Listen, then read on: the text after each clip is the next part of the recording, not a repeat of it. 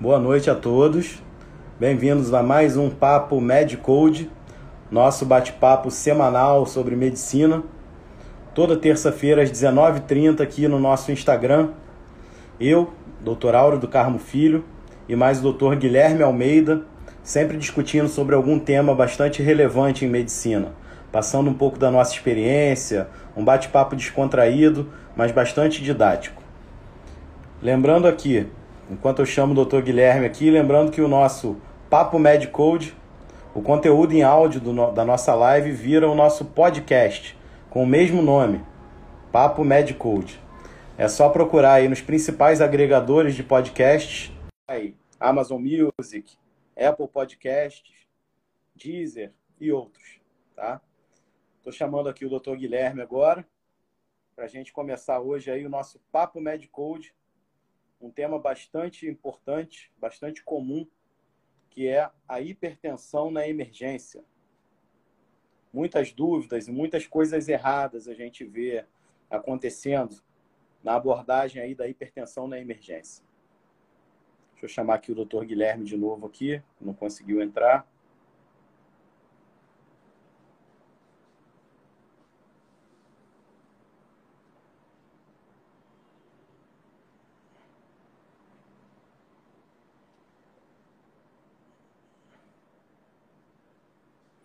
Hoje eu dou as boas-vindas aí para os nossos futuros voluntários do projeto de pesquisa do CTI, do Hospital Universitário Gafrey Guinle. Sei que tem algumas pessoas aqui que são do nosso projeto e hoje foram convidados aí a participar aí da nossa, da nossa live, do nosso Papo Medcode. Guilherme está tendo problema aqui para entrar. Mas vamos insistir aqui. A conexão do Instagram às vezes é muito ruim mesmo. Vamos ver se agora ele consegue. Acho que agora foi. Grande Gui. Salve, salve, meu amigo Áureo. Tudo bem? Tudo tranquilo, meu irmão. Estamos aí hoje. Já fez aí as honras? Já falou aí sobre a disponibilidade aí da, do nosso Papo Medcode nas principais redes aí de, de, de podcast? Já, tudo avisado já. Já falei já de, de do, do nosso encontro semanal, já nos apresentei, é só a gente começar, meu amigo. Que bom, é. eu gosto de chegar assim, né? Com o hino nacional já cantado, com a bola no meio de campo, né? O campo a bola já tirado, eu gosto de chegar assim. Só me dá a camisa 10 e a faixa, que o resto eu resolvo. Maravilha, meu irmão. E o tema de hoje é um tema, na verdade, que você joga em casa, né? É, com certeza. Eu cheguei a comentar aí que é um tema que a gente vê muitos erros acontecendo, né? Então a gente vai tirar, desmistificar algumas coisas aqui e diminuir esses erros. Então vamos lá. Qual o tema de hoje? Hipertensão na emergência. Um Hipertensão na emergência. Comum, né? Muito comum, né? Inclusive, é... é uma das principais causas, né? De atendimento nas emergências, principalmente nas emergências menores, né? As emergências pequenas. É, eu acho que tem literatura aí falando até de um a cada cinco, um a cada quatro atendimentos é, podem ser em decorrência, nas pequenas emergências, né? Podem ser em decorrência de alterações da pressão arterial. É, é mais ou menos por aí? É assim, a, a, a, frequência mais ou menos é essa mesmo, né? E assim, e representa um desafio grande, né? Porque o, o, nosso sistema de saúde já é bastante inchado, né? E o que a gente vê, né, na maioria das vezes, é uma supervalorização das cifras pressóricas, né? Então, é aquele paciente que chega na emergência, muitas vezes que não tomou o remédio dele por algum motivo, né? E aí chega na emergência lá com 17 por 9 de pressão, né? E aí os desavisados, né, botam esse paciente para dentro para dar um, um remédio para ele para baixar essa pressão ali na emergência, né? Quando, na verdade, a gente vai ver que a conduta nem sempre é, fazer isso é uma conduta correta, né? A gente vai ver quais as situações que a gente deve realmente tratar, né? É, até para a gente ter uma, uma, uma, visão prática, né? E também ficar um pouquinho didático, né? É, eu vou dar minha impressão de como esse paciente chega, né? na emergência. Você está lá para atender, vem a ficha para você atender, ou computadorizada, ou papel, que o seja. Mas como que esse paciente chega? Uma das situações que você pode se deparar com hipertensão na emergência é aquele paciente com hipertensão assintomática. Você simplesmente ele chega por uma outra queixa clínica e você vai medir a pressão arterial, você vai medir os sinais vitais. Muitas vezes na triagem, né? Isso já é feito e é aferido uma, uma, um nível pressórico mais alto, né? Aí, quando eu digo nível pressórico mais alto, eu não estou falando lá do clássico 140 por 90. Eu estou falando de níveis superiores a 180 de sistólica e maior do que 110 de diastólica. E esse paciente está assintomático do ponto de vista é, da hipertensão, digamos assim. Ele veio por outro motivo. Né? Às vezes veio por é, casos que a gente chama de pseudocrise hipertensiva. A pessoa sofreu uma violência doméstica, sofreu um abuso sexual, está com dor, está com dor, está com uma dor abdominal, uma crise de cólica biliar, por exemplo. E você vai aferir a pressão arterial dele, ele está mais alto. Então, tem esse grupo, né? O grupo que você mede a pressão e inadvertidamente ela está mais alta, tem o grupo que está hipertenso, mas por uma situação de dor, uma situação de estresse físico, mental, que o seja. E tem o grupo que eu vou deixar você falar, que classicamente o pessoal chama de urgência hipertensiva e emergência hipertensiva. Exatamente. Como é que é isso? Então, esses é que são os grupos que a gente tem que tomar maior cuidado, né? Principalmente o de urgência, porque emergência hipertensiva, a gente acaba é, sabendo quais são, né? As emergências hipertensivas, elas são, podem ser neurológicas, podem ser cardiovasculares, é, podem ser aquelas associadas à gestação e as crises adrenérgicas. Essas são as principais emergências hipertensivas, né? Destacando aí as neurológicas para é, acidente vascular cerebral, né? O isquêmico e hemorrágico. É, e a gente tem também a, a, a encefalopatia hipertensiva, né? que é uma entidade que não é tão rara assim quanto as pessoas que, é, que só leem o livro é, podem achar. Né? É uma coisa até relativamente comum. Então, assim, nos casos de emergência hipertensiva, a gente já sabe, né? Um AVC, uma, uma, uma encefalopatia, etc.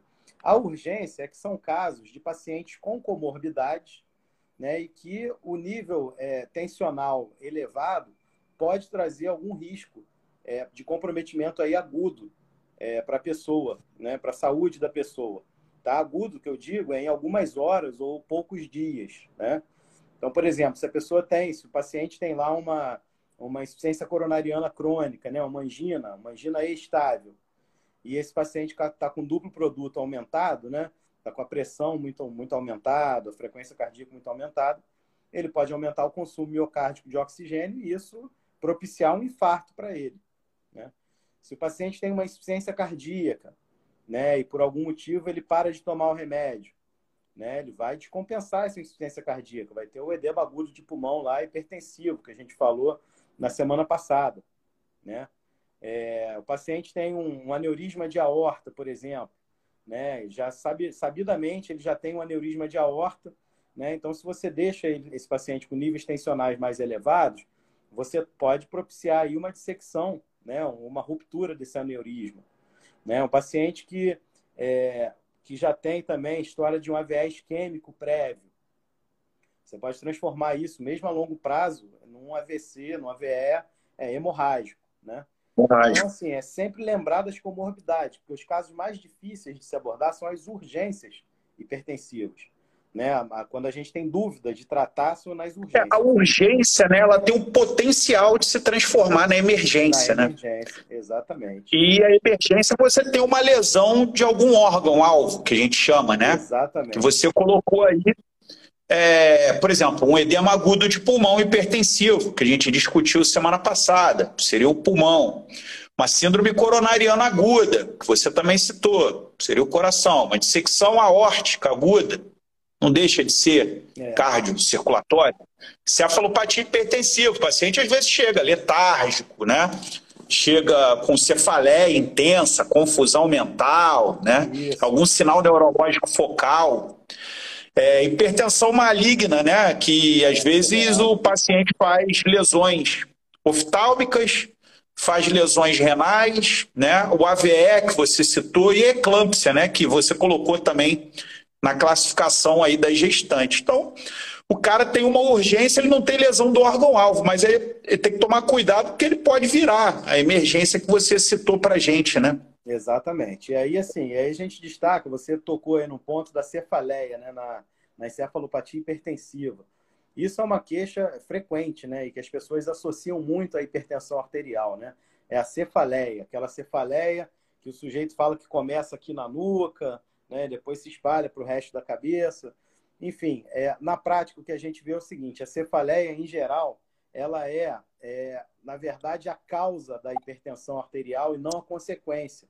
Na maioria absoluta das vezes, né? Muitas das vezes, assim, a hipertensão ela é uma doença é, via de regra assintomática. E é por isso que é a doença crônica que mais mata no mundo inteiro. Né? Porque ela não dá nenhum sintoma, né? Ela e o diabetes, né? As duas doenças aí você... são terríveis. Você já comeu biscoito Tostines, o Áureo? Ah, já, já. Existe? História, existe né? ainda? Existe, pô. O biscoito Tostines? Existe. Existe? existe? Será que existe? Eu acho que existe. Bom, para os mais velhos aí, é, o Toshines era um biscoito, ou é um biscoito, não sei se existe ainda. Mas ele tinha um comercial que ele falava assim: Tostines vende mais porque é fresquinho ou é fresquinho porque vende mais? Na hipertensão, a gente tem duas situações que tem o paradoxo do Tostines. Uma delas é a cefaleia, que você acabou de citar. O cara tá com cefaleia porque está com hipertensão, uma emergência hipertensiva, Isso. ou ele está com nível pressórico aumentado porque ele está com cefaleia. Exatamente. Era, e é isso Esse é o primeiro.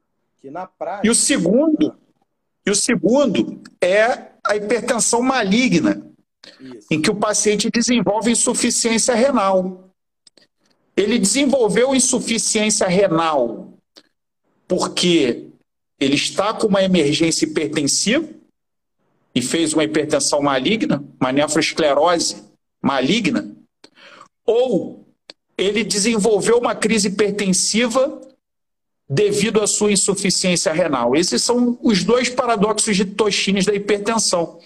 O que eu sugiro, né, é, se puder, né, ou se, se você souber fazer, ou se tiver aparelhagem, ou se tiver um oftalmologista, faça o fundo de olho. Porque se ele tiver lesões é, de hipertensão maligna, a hipertensão é a causa do problema. Mas se ele não tiver nenhuma lesão aguda, dificilmente ele vai ter uma, uma, uma nefropatia maligna, uma nefroesclerose maligna concomitante. É. Como é que é essa coisa do fundo de olho na emergência?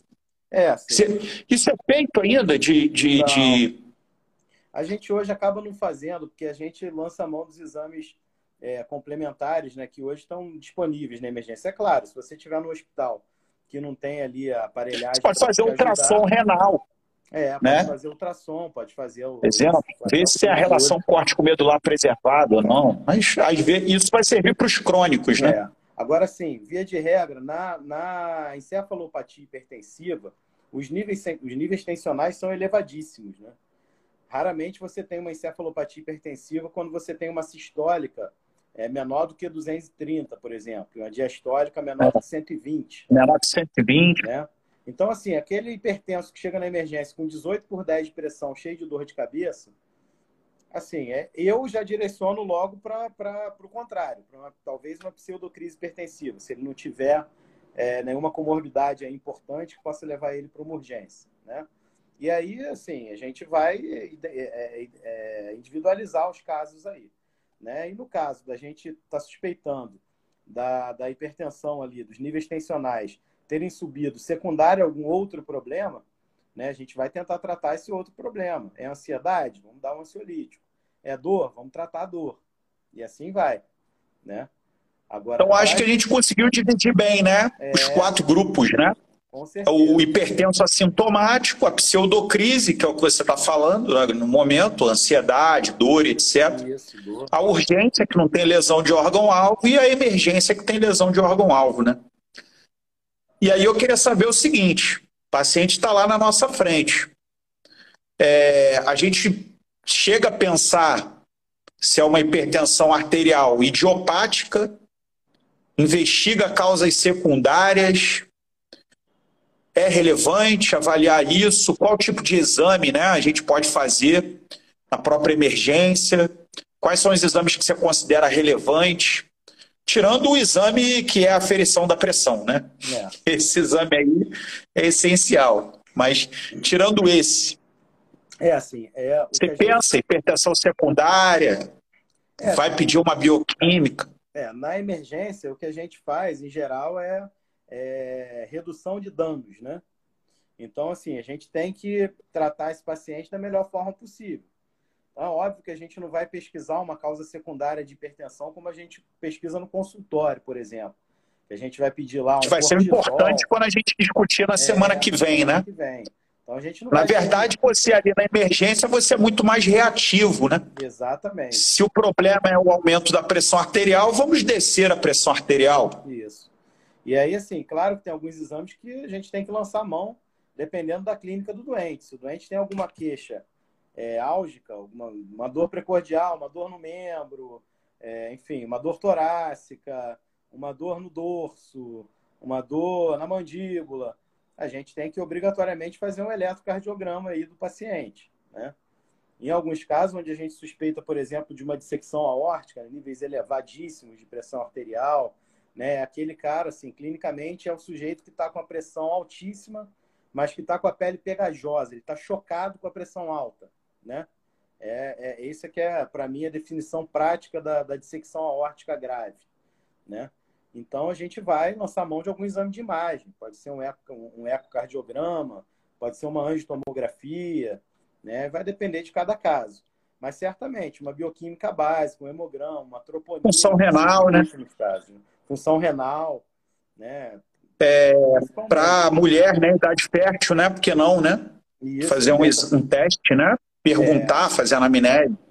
Se tem risco de, de, de gravidez, geral, né? Em geral, as, as, as grandes emergências é, relacionadas à gestação, elas são mais comuns aí no terceiro trimestre, né? é, após a, a eclâmpsia depois da vigésima semana. É. Graças a Deus, assim, já vai estar, tá, a gravidez já vai estar tá avançada, você já vai não vai ter dificuldade com esse diagnóstico. Mas, realmente, não custa nada. Né? Em relação à abordagem, né? É, a abordagem é, de urgência e emergência tem uma diferença, né? Da via, principalmente, né? Isso. Quando você tem uma emergência hipertensiva, você está com uma lesão de órgão-alvo, o cara está com edema agudo, que a gente discutiu, está com uma síndrome coronariana, está com uma encefalopatia hipertensiva, está com uma hipertensão maligna, né? É, o ideal é que você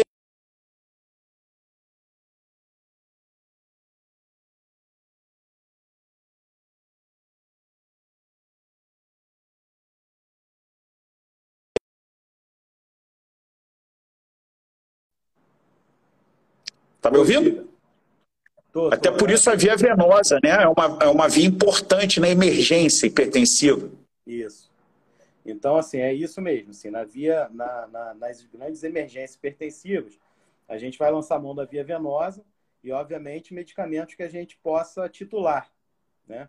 A gente possa fazer infusão contínua, preferencialmente, né? É, e na, na, nas urgências hipertensivas, a gente tem que baixar essa pressão ao longo de horas, né, ou até dias. Então, às vezes, um ajuste de medicação já resolve esse problema. Né? Então, você pode fazer. Oral. Oral, medicamentos por via oral.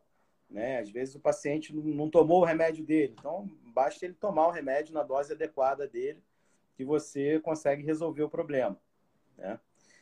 A gente pode citar aqui, né, para venosa, né, o nitroprusiato, né? Isso. A nitroglicerina, né, o niprid, o tridil, né? Hidralazina, né? Você tem via venosa, usa inclusive em gestantes também, né? Isso. Metoprolol, né? Metoprolol para controlar a frequência. A gente tem clonidina também. Sulfato de magnésio, né? No caso da, da, da parte de, é, obstétrica, né? Relacionadas à gestação, é. Interessante porque o magnésio ele é um antagonista do cálcio, né? Por ele ser um cátion divalente, né? Uhum. Assim como o cálcio. Pouca gente se atenta esse detalhe. É. E funciona muito bem, né? Funciona de imediato. É Para esse ótimo... caso, né, especificamente. É, e como antiarrítmico também, muitas vezes também funciona muito bem. Né? E a gente tem aí também. É... E os orais, o que, que você prefere aí? É, por causa das urgências. Falando ainda dos venosos, a gente tem os diuréticos também, né? Tem a morfina, por ah, exemplo, sim. que a gente falou tanto aí na, na semana passada, né? Agora, os orais, a gente tem várias opções, né? O meu preferencial é a clonidina, né? É a clonidina, ah! Alguém concorda comigo? É, preferencial, mas não tem dúvida, meu amigo. Não tem dúvida. Pô, eu também, cara. Sou fã. É um ansiolítico excelente, né? um antipertensivo excelente, né? um remédio barato. Então, para mim, preferencialmente a clonidina. É claro que tem outros também. A gente tem é, os inibidores ECA, e aí o captopril tem a, a meia-vida menor, né? Então, teoricamente, ele vai funcionar mais rapidamente. Mas lembrando que o captopril ele não tem absorção sublingual, né? Então ele deve ser dado via oral. Né? Não adianta fazer captopril sublingual porque ele não vai ser absorvido ali é, via sublingual. A gente tem os bloqueadores também de canais de cálcio, de hidropiridínicos, né? Lança-mão aí. Eu gosto muito de anlodipino. Né? Anlodipino é um ótimo medicamento também para baixar a pressão, mas dá muito efeito colateral, né? Dá muito edema de membros inferiores né, numa porcentagem aí que chega até acima de 10% dos pacientes, né? Então é considerável. Né? Mas hidralazina mim, também, né? Tem oral. Hidralazina, hidralazina também e o nitrato, né? Beta-bloqueadores, né? Dependendo. Isso, beta-bloqueadores é, e o nitrato, o nitrato sublingual e o nitrato oral também são medicamentos também que funcionam muito bem, né? E aí, assim, vai depender do caso, né? Tem paciente, por exemplo, que que tem insuficiência Existem cardíaca, críticos da clonidina. É, não, Os críticos da clonidina falam que pode dar rebote depois. Vou ah, te falar, cara, eu nunca vi isso acontecer. Inventam uma opção de coisa. Falam até que pode dar lupus até, né? Lupus-like síndrome. É, hidralazina também, né? Hidralazina também. Mas eu nunca vi nem com, com, nenhum dos dois. Nenhum dos dois. Né? Assim, a clonidina, realmente, assim, se a pessoa usa cronicamente, se você. E suspende abruptamente. É, igual beta-bloqueador. Beta-bloqueador é a mesma coisa. Né? Você não pode suspender abruptamente. Você tem que fazer um esquema de retirada. Mas que também não é nenhum bicho de sete cabeças. Você consegue tirar isso aí em duas semanas. Né? Agora, no. no, é, no, geral, no geral, é feito medicamento por via oral, uma hora depois você mede a pressão de novo. É, se ela se mantiver, por exemplo, alta ou razoável, 160 por 100, você pode até repetir a dose e tentar fazer um esquema antipertensivo para o cara ir para casa de alta, né? Isso. Agora, quando você tem uma emergência hipertensiva, é, você vai fazer medicação por via intravenosa e tem que tomar cuidado né, com o nível né, que você vai baixar, né? No geral, espera-se que você reduza aí 10%, 20% da PAM né, na, na primeira hora, né? Isso. Tem risco, né? Tem Se você risco. baixar rápido demais. Tem risco. E você tem situações também que você acaba não seguindo muito esses 10%. Por exemplo, paciente com, com AVC isquêmico que você pensa em trombolizar, por exemplo. Não tem jeito. Os estudos mostram tem que jeito. acima de 180 por 110 vai sangrar em uma, em uma boa porcentagem dos casos. Então você tem que baixar para. É, o, o medo o medo é de você fazer uma hipoperfusão cerebral, né? Quando você baixa a pressão é, rápido demais. No é. caso do acidente vascular encefálico, a hipoperfusão já existe, né? Exatamente. E a, e a hipertensão está é, justamente compensando isso, né? Muitas das vezes. E agora, se correr bem, né? Após seis horas do tratamento venoso, você inicia a terapia por via oral isso. E tenta normalizar essa pressão aí em 24 horas, 48 horas. Isso aí. Essa não é a boa prática? É a boa prática. E a boa outros... prática manda isso, né? Isso. E nos outros casos também, né? No edema agudo de pulmão também, a gente baixa a pressão até o nível que o paciente fique confortável, né? Que a saturação melhore, que o, o desconforto respiratório melhore. né? E isso daí não tem uma não tem um número cabalístico, né? Isso aí é de cada caso. Então você pode deixar um paciente, por exemplo, muito bem lá com 17 por 10 de pressão e tá ótimo. E aí depois você vai corrigindo os antipertensivos para baixar isso mais devagar. Né? O paciente chega lá com 23 é. por 12, você deixa em 17 por 10, ele está confortável, maravilha.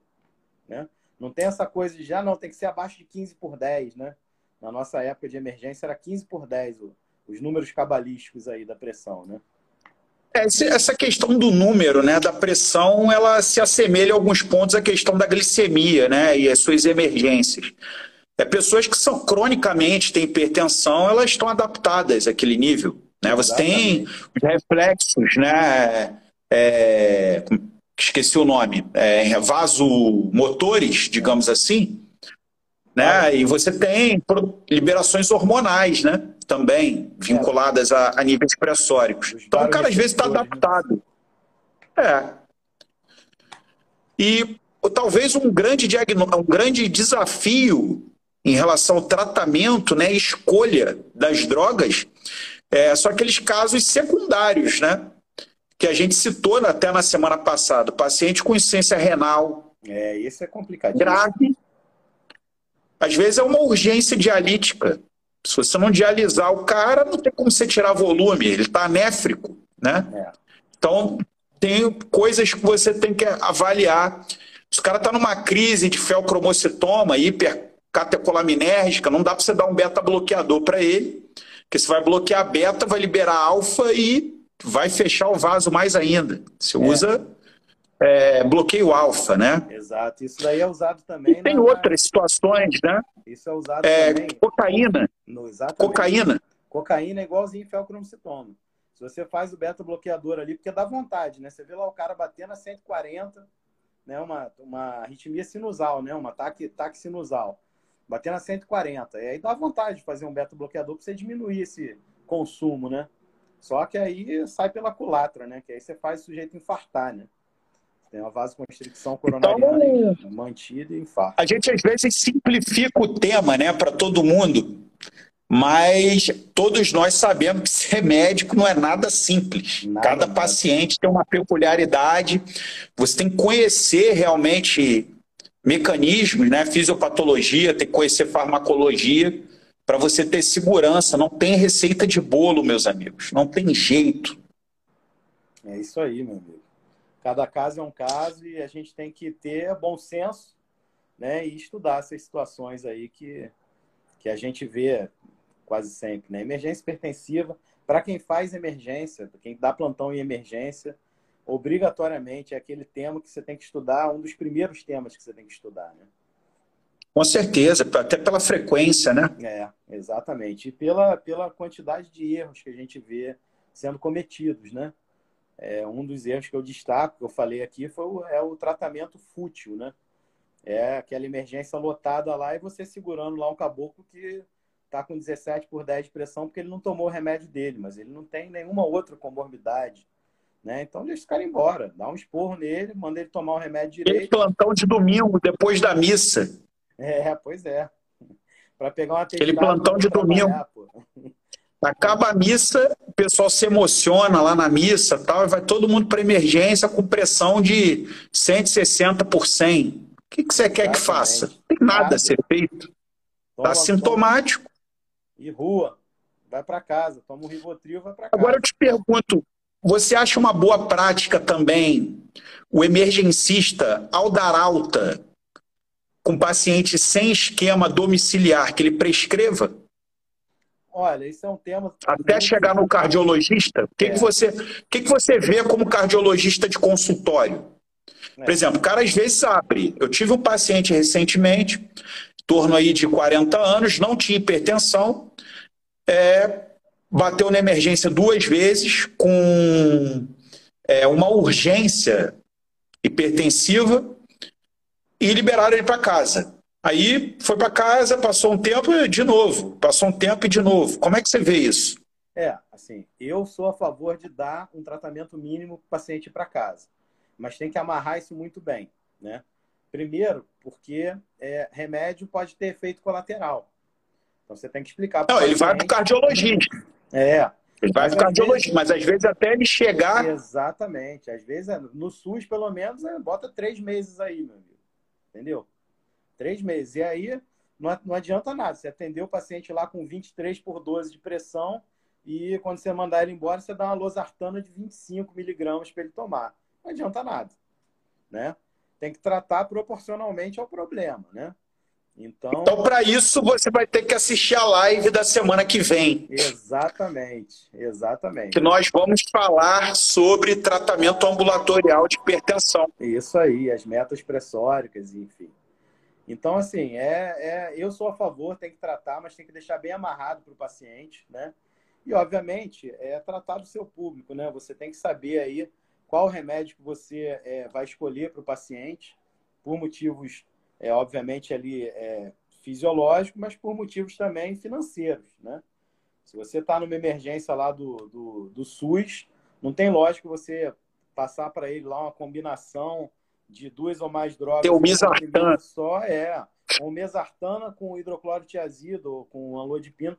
É uma ótima combinação, mas custa aí no mínimo uns 50, 60 reais.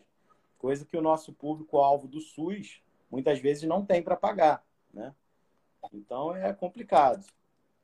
Mas é aquela coisa. Mas você acha uma boa prática, né? Acho. O médico está lá na emergência, liberar o paciente para casa corretamente, com uma prescrição correta de um tratamento básico e proporcional da sua hipertensão, é. até ele chegar no cardiologista para evitar que ele fique voltando. Isso, isso é uma redução de danos que você está promovendo para o paciente. Isso é o que, é, esse é o motivo da gente fazer aí a medicina, né? Então, é, eu acho muito válido sim. Não é resolver o seu problema naquele momento e liberar o cara e ele depois vai voltar e vai ser problema de outro. Exatamente. Eu acho que a gente não pode pensar assim, né? É. A gente tem que, que, enfim, é pelo paciente sempre, né? Sem dúvida. Beleza. Eu estou super satisfeito, meu amigo. Acho que foi redondo essa nossa partida aí. É, com certeza a gente conseguiu falar aí das principais coisas, né, as coisas mais importantes que a gente vê na prática, né? E, enfim, e cada emergência pertensiva dessa é um tema para uma live diferente, né? Então, Com verdade, certeza. É... E para os nossos usuários do MedCode, né? Evidente, tem lá todo o conteúdo, as posologias, as é, diluições e os protocolos de tratamento das emergências e urgências hipertensivas, bem simplificado no aplicativo de vocês. Então, deixa aí minhas últimas palavras para o Áureo. Até a semana que vem. Semana que vem a gente vai falar do tratamento ambulatorial de hipertensão. Exatamente. Então, assim, queria agradecer aí a presença mais uma vez aí do meu amigo Guilherme. Né? A gente sempre trazendo experiências é, muito boas, muito é, legais aqui para a gente discutir sobre mais variados temas. Agradecer a presença de todos aqui que assistiram nossa live. Lembrar que o conteúdo em áudio da nossa live vira um podcast com o mesmo nome, Papo Medcode, disponível aí nas principais plataformas agregadoras de podcast. Tá? Boa noite. Só botar lá no Google, Papo Medcode, vai Papo aparecer Med tudo para você. Vai achar, com certeza. Tá? Aí, boa noite a todos e até a próxima terça-feira, às 19h30, com o nosso Papo Medcode. Um abraço, meu amigo. Um abraço. Papo Medicode. Este é o podcast Papo Medicode. Evidências científicas com enfoque prático e didático sobre vários temas médicos. Especialistas da linha de frente debatendo medicina com propriedade, sem enrolação. Medicina intensiva, emergência, medicina do esporte, residência médica e muito mais. Organizado e alimentado pelos doutores Guilherme Almeida e Áureo do Carmo Filho médicos e professores da Universidade Federal do Estado do Rio de Janeiro, ambos com ampla experiência na avaliação e acompanhamento de pacientes ambulatoriais e internados em enfermarias e unidades de terapia intensiva. Aprecie sem moderação.